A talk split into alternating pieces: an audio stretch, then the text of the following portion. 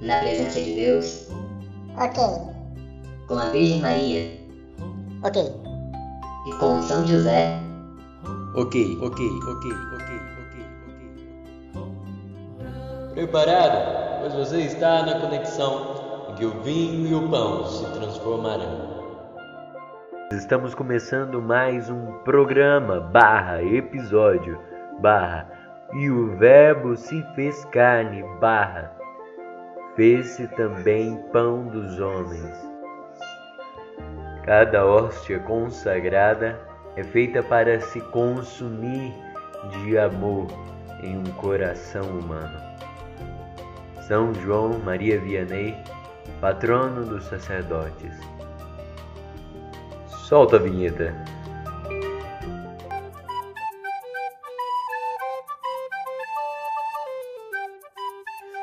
Conexão Saúde.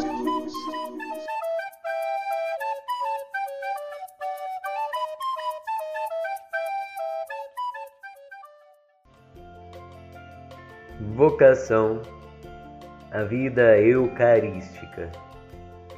Ó luz amável, única luz de minha alma, vinde iluminar meu ser neste momento. Ó Deus de ternura sem igual, dá do teu amor, para que eu viva cada instante com mais sabor. Amém. Da terra, da terra, sal, sal, do mundo, do mundo, ser luz. Conexão Sal e Luz. Uma alegria, caros ouvintes, iniciarmos mais um Conexão Sal e Luz e hoje com a participação muito especial de outro seminarista que vai nos ajudar a refletir justamente o mistério que é o sacramento da Santíssima Eucaristia e essa vocação que Deus nos faz a tê-lo como alimento, né? reforço na nossa vida espiritual e aquilo que dá sentido, né? dá sentido aos nossos dias também, para como caminheiros nessa terra podemos um dia chegar ao céu. Então, o seminarista Bruno, diretamente de Lagoa Grande, ele que é muito bem-vindo aqui no nosso programa, né? Uma alegria recebê-lo. Pode se apresentar. Então também é uma grande alegria né, poder estar aqui para poder, juntamente aí com meu irmão de caminhada, partilhar um pouco né, sobre a, as maravilhas de Deus e seu mistério em nossas vidas. Né? Como o Caio já disse, eu me chamo Bruno, sou da paróquia São Sebastião de Lagoa Grande. Este é meu terceiro ano de seminário. Estou cursando o terceiro ano de filosofia no seminário maior em Patos de Minas. Quase passando para teologia, então, né? Uma alegria poder recebê-lo. É... Bruno, o pessoal já sabe, mas é bom recordar que esse programa ele fica ó, gravado, né? E poderá ser acessado nas plataformas digitais e também aqueles que desejarem, né, podem acessar por lá os programas anteriores, né, para assim poderem talvez aproveitar melhor algum episódio se tiverem perdido, né? E eu deixo o convite para você também compartilhar é, com aquela pessoa que talvez, né, necessita de uma palavra de esperança ou precisa um pouco, né, de uma motivação maior nessa caminhada. E também gostaria de já agradecer, né, a cada ouvinte que nos acompanha, a você que já reserva esse momentinho para estarmos juntos, né? E podermos realmente nos conectarmos com o Senhor para na terra ser sal e luz para o mundo. Então, vamos juntos, né, meditar um pouquinho a respeito da vocação, da vocação a uma vida sacramental, a uma vida eucarística, a uma vida em comunhão com o Senhor. Então, Bruno, o evangelista São João, ele diz lá no sexto capítulo, né, versículo 57, aquilo que o Senhor afirmou, né? Quem come a minha carne bebe o meu sangue fica em mim e eu nele. essa palavra para nós católicos ela é muito natural, né? E tantas vezes a gente escuta, né? Aquele que come a minha carne bebe meu sangue. Mas parece que a gente corre um risco muito grande de perdermos de vista esse mistério, né? Que é um Deus, um Deus único, vivo e verdadeiro, que não se contendo de amor, né? Ele se rebaixa à nossa condição humana. E aí o Filho de Deus, nosso Senhor Jesus Cristo, que nascido da Virgem Maria, ele ganha então aquelas características que são próprias dos humanos, né? A carne e o sangue. E ele une com a sua divindade. E é nisso que a Eucaristia se torna um sacramento por excelência, né? Aquele sacramento no qual Deus se faz verdadeiramente presente com todo o seu ser. E aí tem aquilo que faz o catolicismo algo diferente de qualquer outra religião, né? Nós comemos e bebemos a carne e o sangue do nosso próprio Deus. Então, é, é provocativo isso tudo, né? Perceber que Deus transforma água em vinho já é de se admirar. Agora que ele transforma vinho em sangue, aí isso isso é motivo de espanto, é espanto e escândalo, né? Também porque está intimamente relacionado ao mistério da cruz, que São Paulo dizia, né? Que é, intriga judeus e gregos, né? Então te perguntaria assim, né, para iniciarmos. Pela Eucaristia, o homem realmente recebe a carne de Cristo e o seu sangue? Pois bem, Caio, nós sabemos, né, que há muitas dúvidas a respeito da presença de Jesus na Eucaristia. É, a respeito dos protestantes ou outras pessoas é, que não são católicas duvidarem é até, posso dizer, até compreensível. Mas tem católicos que às vezes duvidam que na Eucaristia está a presença do próprio Cristo. Alguns dizem que é apenas simbólico, que é só para representar, mas que na verdade nós sabemos que não é bem assim. Né?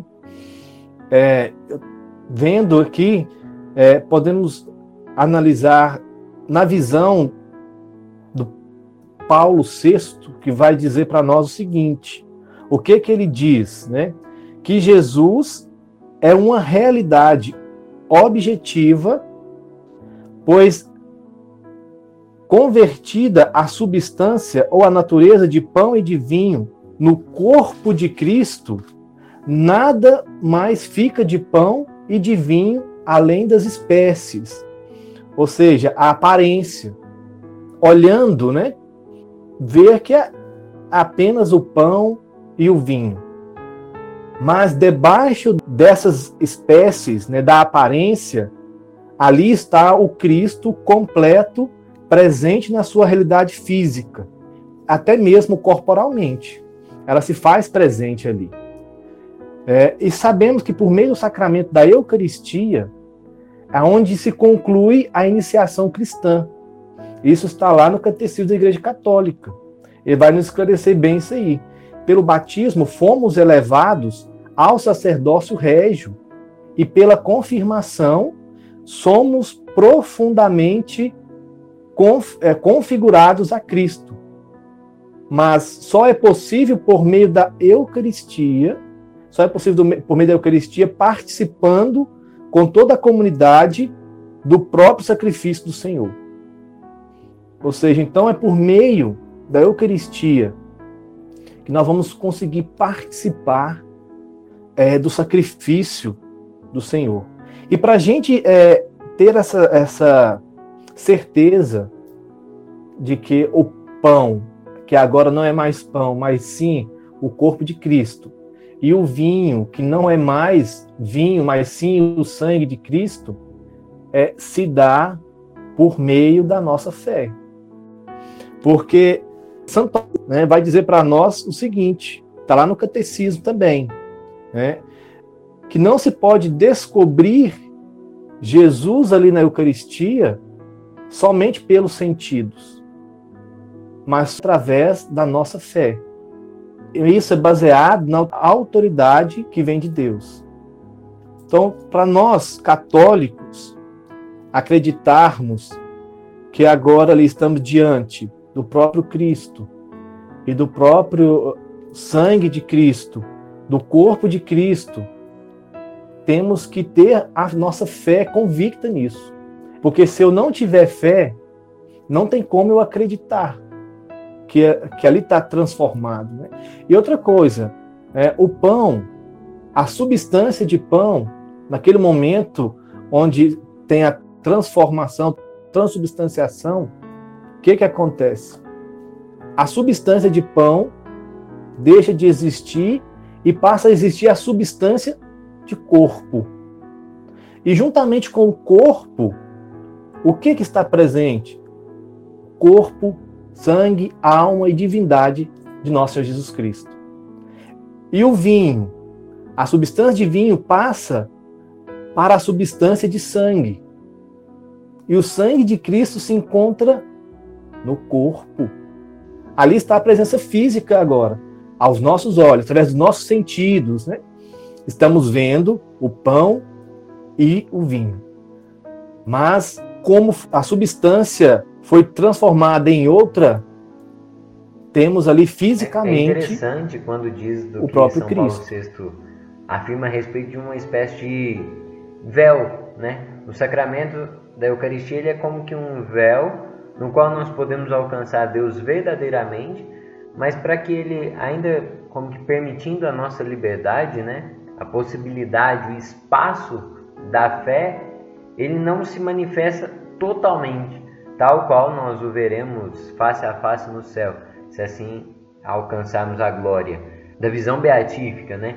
Então, no sacramento da Eucaristia, é como disse, né, uma tentação muito grande desconfiarmos, quando na verdade o, o verdadeiro católico é aquele que acolhe essa fé e humildemente reflete e medita nesse mistério, a ponto de que nós vamos percebendo que não é uma algo ruim que Deus haja se ocultado na aparência, né? Somente na aparência de pão e de vinho, quando essencialmente, né, no mais íntimo aquilo já não é pão como os outros, nem vinho, mas é, é sangue verdadeiro e carne, né? Inclusive, os milagres eucarísticos ao, ao longo da história da igreja manifestam isso, né? Em ocasiões que o vinho é, transubstanciado provava ser sangue, né? É, manifestando a, o seu caráter, né? É, visivelmente. Em outros que a Eucaristia se mostrou verdadeira carne, né? Quando cientistas mesmo, mesmo investigaram é, em alguns é, milagres perceberam que se tratava de não apenas de carne, mas uma carne própria do tecido humano do coração, né, o miocárdio. Então, em toda a história nós vamos vendo que mesmo sob esse véu, Deus ainda deu alguns momentos de, de aparição assim, né, mais clara em, em circunstâncias de milagres extraordinários. Então, é como que Deus nos dá algo que para nos acompanhar verdadeiramente na nossa vida, né? Então, se eu alcanço essa fé, não tem nada que pode me consolar mais do que saber que ali eu acesso Deus verdadeiro, né? Em alimento. E é interessante porque a hora que a gente percebe isso, dá para perceber que esse mesmo Cristo é o Cristo que nos ensinou o Pai Nosso a em todos os dias pedir o pão de cada dia. E nós sabemos que esse pão, antes de mais nada, nos lembra de um outro pão caído do céu, né? aquele maná que os israelitas poderiam encontrar nele forças para atravessarem né? da vida de escravidão para Canaã, a terra da liberdade, saírem do deserto e irem para a terra prometida. Isso tudo era a mão de Deus conduzindo a história para mostrar que aquele pão era apenas a imagem de um pão verdadeiro que viria, que Santo Tomás de Aquino, como disse, né, também ele cita e nos ensina que é o pão dos céus, né, o pão angélico, aquele que dá força e energia aos anjos, se faz pão dos homens, né?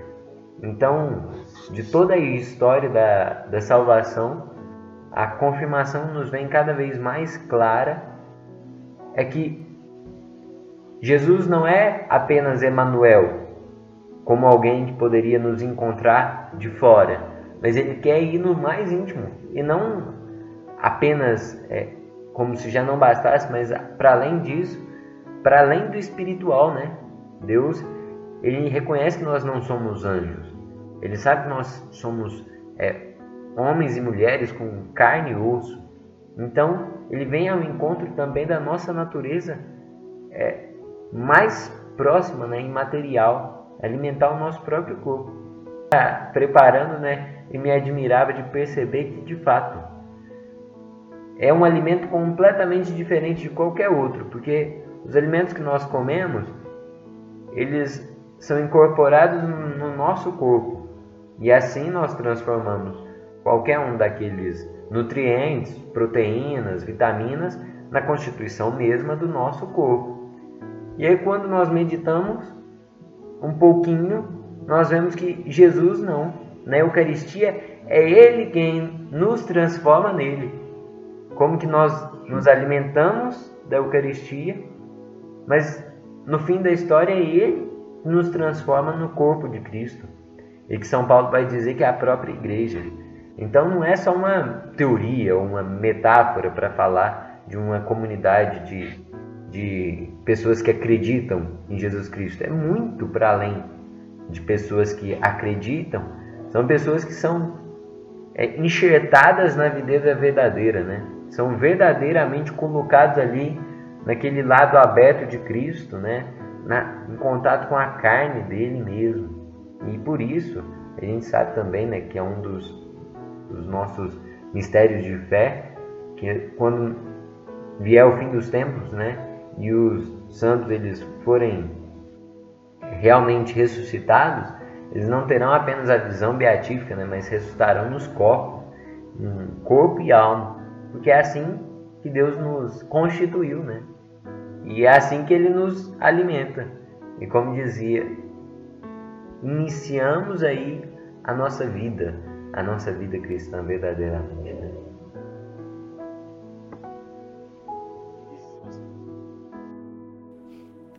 E se você falando essa, nessa questão né, da, da Eucaristia como esse alimento, né, e que nós que somos transformados no próprio Cristo, né, essa, essa parte muito, muito interessante e forte para nós, né, é, porque por isso que em alguns momentos é chamado também de comunhão, onde nós estaremos é, é, é unidos né, ao Cristo e, e Ele fez isso por nós é, pela grandiosidade do seu amor que ele tem, para que nós nos uníssemos a ele e que a partir dali fôssemos um só corpo. E não teria como, não teria como nós experimentarmos a Eucaristia é, sem primeiro ele nos lavar do nosso pecado também. Porque a gente receber a Eucaristia, né, é, é, estando em pecado, é algo é, complicado para nós, porque a Eucaristia, receber o, próprio Cristo, tem que surtir um efeito na nossa vida, porque nós simplesmente estamos recebendo é, é, só ali o pão e, e o vinho, porque nós estamos recebendo o próprio Cristo. Então, a Eucaristia também é uma forma de conversão. Nós devemos ter essa conversão de vida. E e para essa, essa conversão, eu tenho que entender e compreender a grandiosidade que é a Eucaristia, esse banquete que eu estou participando. E participar desse banquete tem me trazer felicidade, tem me trazer alegria. E eu estando com o coração repleto de, de tristeza, repleto é, é, é de machucaduras, de erros, é, então eu primeiro tenho que buscar né, me purificar para receber esse, esse Jesus, esse Cristo que derramou seu sangue por nós e continua a derramar a cada sacrifício ali no altar. Porque ali não é um novo sacrifício, né? É o sacrifício que se repete a cada Eucaristia. A cada celebração eucarística, Sim. esse sacrifício se repete. Significa que em cada missa. Mas é o mesmo sacrifício. É a realização plena daquilo que Jesus fez há dois mil anos e ele faz novamente, né? Em cada, em cada Santa Missa é, é Eucaristia mesmo, porque novamente Cristo como que se oferece naquele altar, né, através da oblação, né, da entrega da própria vida para se fazer alimento, né? Isso aí é o é por isso, né, que é o sacramento do do cerne, né, do centro da espiritualidade de um cristão, né?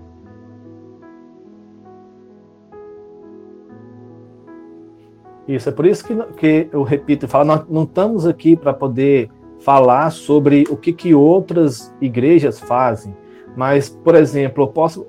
É, é por isso que na Igreja Católica, é, é ali a gente vê esse, é, esse mistério acontecer de forma integral, de forma completa, porque quando o padre diz as palavras, não é o padre naquele momento, né?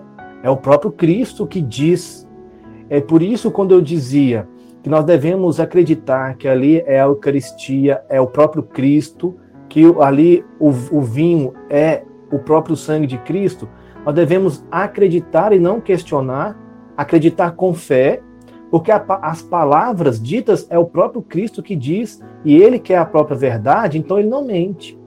Então ele está dizendo a verdade. E em outras igrejas, é, não católicas, né, é, a gente vê que algumas têm esse momento da ceia, mas não é ali, para eles é, é, um, é um simbolismo mesmo. Ali sim, eu posso dizer símbolo, que é uma representação, mas não é o próprio mistério eucarístico. Ali já não é mais a, a, a transformação, a transubstanciação do pão no corpo é interessante e do que vinho. Agora como que a sangue. gente pode encontrar uma união justamente entre aqueles que porque o protestantismo ele tem uma dessas teses que é um alguns entendem que na Eucaristia, né, pelo menos no início do protestantismo, entendiam que poderia acontecer ali a consubstanciação, como se eu tivesse pão e vinho e a presença de Deus estivesse ali de alguma forma como se ele só acompanhasse, né, tal qual o lacinho e o embrulho acompanham o presente. Não significaria que Jesus fosse efetivamente o sacramento, né? E isso é muito caro para os católicos desde quando a igreja surgiu lá na instituição, né, na Santa Ceia do sacramento da Eucaristia e no sacramento da ordem, porque é um mistério de fé que ele está completamente unido, né? É uma corrente mesmo que quando eu começo a perder a fé em qualquer um desses elementos, eu tenho um risco imenso de que todo o edifício espiritual desmorone. Porque se eu começo a duvidar da eficácia do sacramento da confissão, por exemplo, né? que os protestantes, os protestantes não têm essa prática da confissão com um sacerdote, né? que é justamente aquilo que, por pura bondade de Deus, concedeu a nós e na sua igreja nós temos aqueles que podem nos dar absolvição. Porque se eu começo a desconfiar do sacramento da confissão, ou eu começo a acreditar que Jesus ele não está ali na carne mesmo, presente na Eucaristia, eu posso não me importar mais em comungar, estando em estado de pecado mortal, que é um erro, né? É um erro na, no próprio ato, porque o pecado mortal ele significa antes de mais nada, uma inimizade com Deus, né? Porque cada vez que eu firo um dos dez mandamentos diretamente, né? Eu perco a comunhão que eu tinha com Deus, né? Eu dou espaço para um egoísmo no meu coração que é incoerente com a presença de Deus, né? É, uma, é incoerente com a vida no Espírito, mas quando a gente peca, é, é um pecado na carne, né? Que a gente é, comete ali um, uma ruptura com a comunhão, é, uma comunhão verdadeira, né? Com, com nosso Senhor Jesus Cristo. Então, somente pela confissão que eu posso retornar essa, essa comunhão. Se a confissão é o meio pelo qual nós podemos retomar essa amizade com Deus, é justamente por isso que ela é essencial para ser vivida antes de cada comunhão, se for necessário. Porque na comunhão eucarística, eu recebo Jesus no meu coração conservando uma comunhão né? Não é à toa que o nome é, daquele momento é esse. É para que eu receba na minha vida a vida de Cristo. E se eu, porventura, pequei mortalmente, né? E fugi daquele caminho, daquela verdade, daquela vida, eu preciso retornar para depois poder receber Jesus Eucarístico. Do contrário, é como se eu abandonasse a vida divina e, por outro lado, tentasse recobrá-la ao meu modo, né? Sem me, me converter, sem mudança de vida, né? Como disse. Conexão Sal e Luz.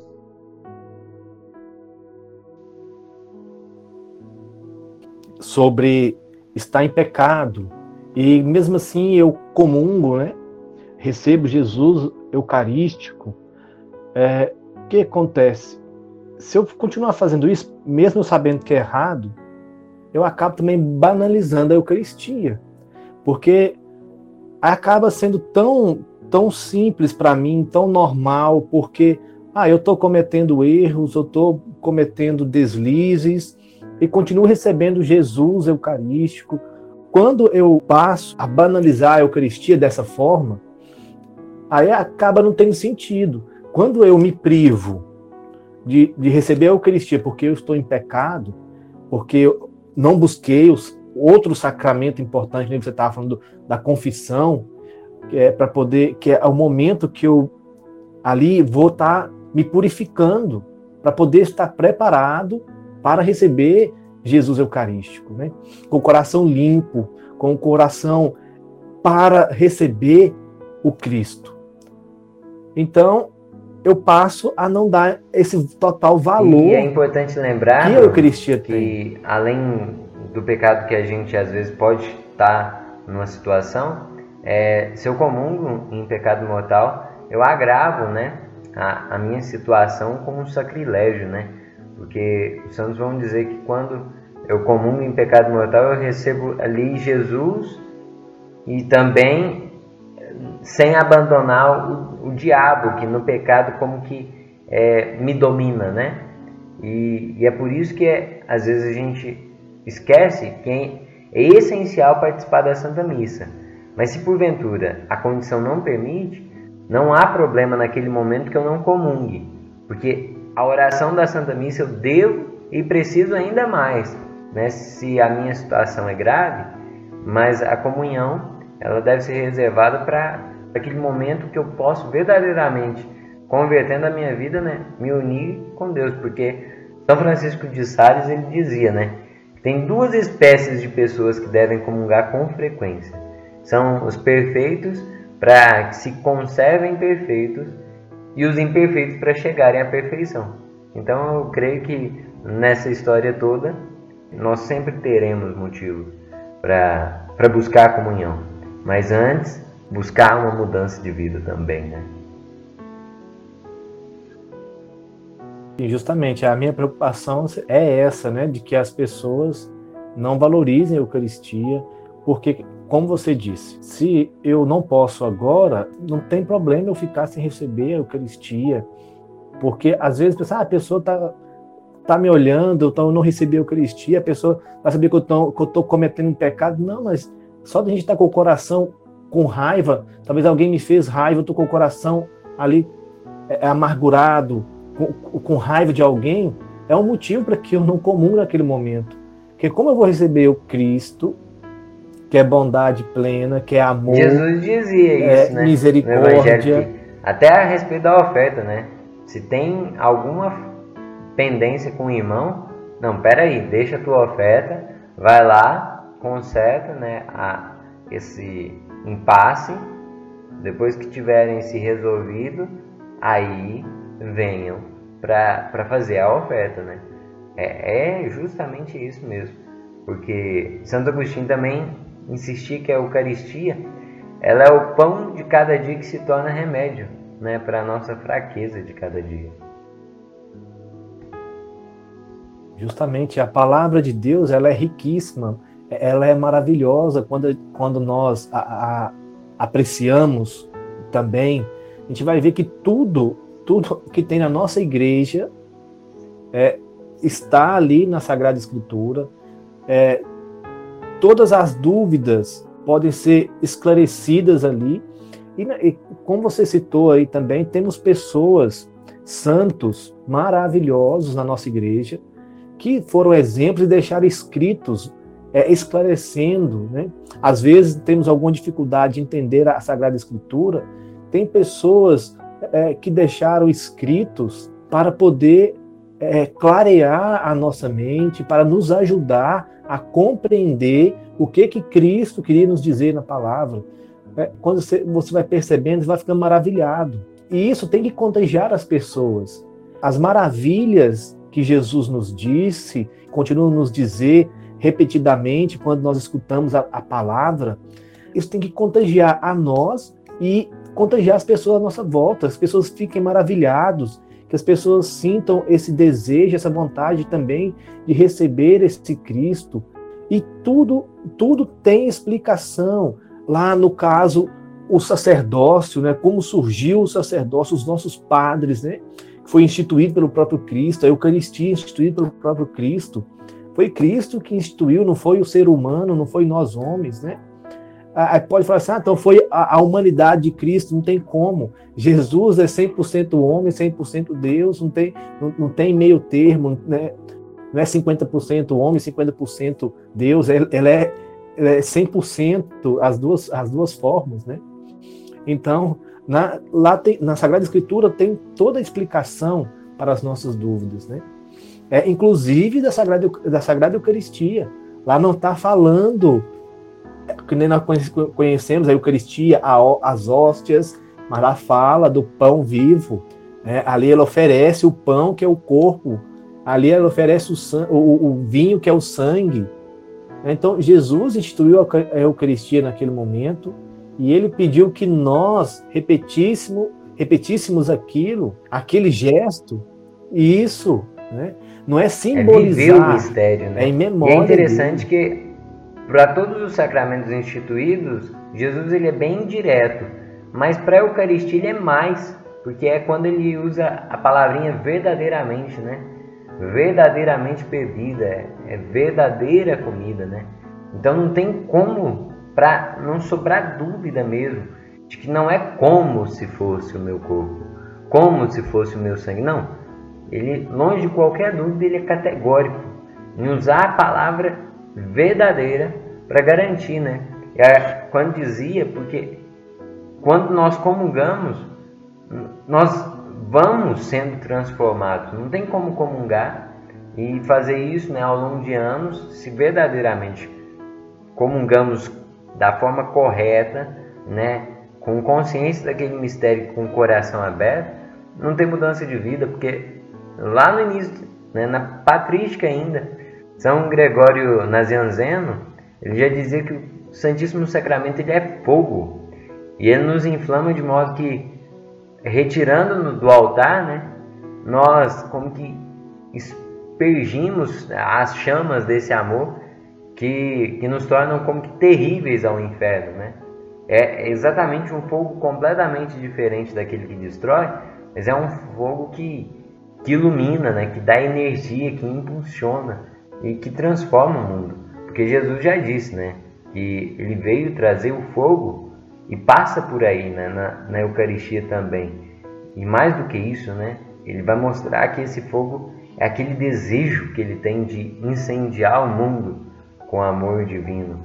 Tudo porque a fornalha ela é alimentada com combustível a própria carne, o próprio sangue né, de nosso Senhor. E, e é por isso que é tremendo perceber né, a grandiosidade desse sacramento. É, é tremendo assim, e se a gente compreendesse, né, eu creio que por bondade divina Deus não se revela totalmente ali. Porque se ele se revelasse, nós morreríamos. Né? Não de temor, mas morreríamos de amor. É, quando falávamos ali é, da instituição da Eucaristia por Jesus, ali juntamente com seus apóstolos reunidos, né? Aí me veio também assim que naquele momento anterior à, à instituição eucarística ali por Jesus, né? Houve um momento ali também de reconciliação. Teve ali também é, o sacramento da confissão anterior à instituição da Eucaristia.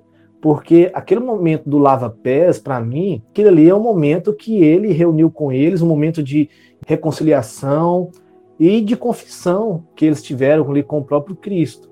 Então, aquele gesto de lavar os pés é a forma de purificá-los para estarem prontos para receber aquele banquete.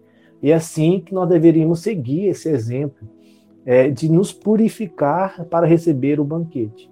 E se nós soubéssemos né, se todos nós católicos soubéssemos da maravilha que é a Sagrada Eucaristia, a, a Santa Missa, nós não perderíamos tempo é, em fazer outras coisas e não participar da Santa Missa. Deixar outras coisas assumir a liderança da nossa vida ao invés do próprio Cristo, que se faz presente ali em toda a celebração da Santa Missa e que se doa continuamente por nós. Se soubéssemos dessa maravilha, Os santos, nós não perderíamos. São unânimes em afirmar isso, né? Que não há nenhum ato humano, né? nenhum ato, por mais nobre que seja, pelo maior é, sacrifício ou ato de caridade que eu posso fazer, ou ato de devoção, com... não há oração que se compare a uma Santa Missa bem vivida, né? que eu participo ali com o coração, porque é fácil entendermos, né? Que absolutamente nada do que eu seria capaz de fazer se compara ao que eu posso viver na Santa Missa, que é o, sacrifício do, do Deus verdadeiro, né? De modo que a comunhão ela passa a ser o ápice da nossa espiritualidade, mais do que isso da nossa própria vida. Porque não há absolutamente nada que pode ser mais importante do que um encontro absoluto, pleno e perfeito com o Deus que é a razão do nosso existir. Né? Se até nós preocupamos em todos os dias nos alimentarmos materialmente, por aí já seria mais do que suficiente para sabermos que precisamos dessa perfeição eucarística para alimentar a nossa alma e ter força né, para caminhar. Então, é, é uma alegria podemos louvar e agradecer a Deus por dom tão excelso, né? tão magnânimo, que renderia sem dúvida nenhuma é, e rende para cada um daqueles que, que amam nosso Senhor uma meditação que pode durar toda a vida e que ainda será curta, né? Para realmente dar conta de tão grande mistério. Então, Bruno, muito, muito obrigado pela tua presença. Né? uma alegria tê-lo recebido e podemos fazer essa partilha. Nos inspira ainda mais a alcançar a glória do céu e, com certeza, sabendo que Deus ele é o caminho. É o caminho e não nos deixou mistérios né, para isso. Então, fique sabendo que as portas estarão abertas, né? E será uma alegria podermos partilharmos com mais é, oportunidades. Mas por hora muito obrigado. Deus abençoe sua vocação, a sua missão nessa esse apostolado tão bonito, né, de buscar configurar-se a Cristo sacerdote e que ele possa ser sua fortaleza, né? E conte com as nossas orações. Bom, cara, eu que agradeço né, o convite. Também, mais uma vez, é uma alegria muito grande poder estar aqui né, nesse bate-papo gostoso para falar de algo tão maravilhoso que é a Sagrada Eucaristia, né? é uma alegria poder partilhar um pouco do que a gente sabe. Também é uma troca de experiência, uma troca de, de conhecimentos, né? E isso é muito enriquecedor. É, lógico que vou levar ensinamentos também daqui. Né? Então, muito obrigado, tá? pelo convite, muito obrigado é, por confiar. Né, aí, então, e, até, até então, uma próxima. Um abração, foi muito tchau, bom. Tchau. Muito bom, muito bom refletirmos sobre um mistério que não se esgota e que em nossas vidas não deve ser algo para alguns dias, em alguns momentos, mas deve ser uma norma de todos os nossos planejamentos, dos nossos sonhos, dos nossos sentimentos. Então, muito obrigado a você que nos acompanhou nesses instantes. Deus lhe abençoe e até o próximo. Uma vida com Eucaristia É no Conexão Salve. Luz.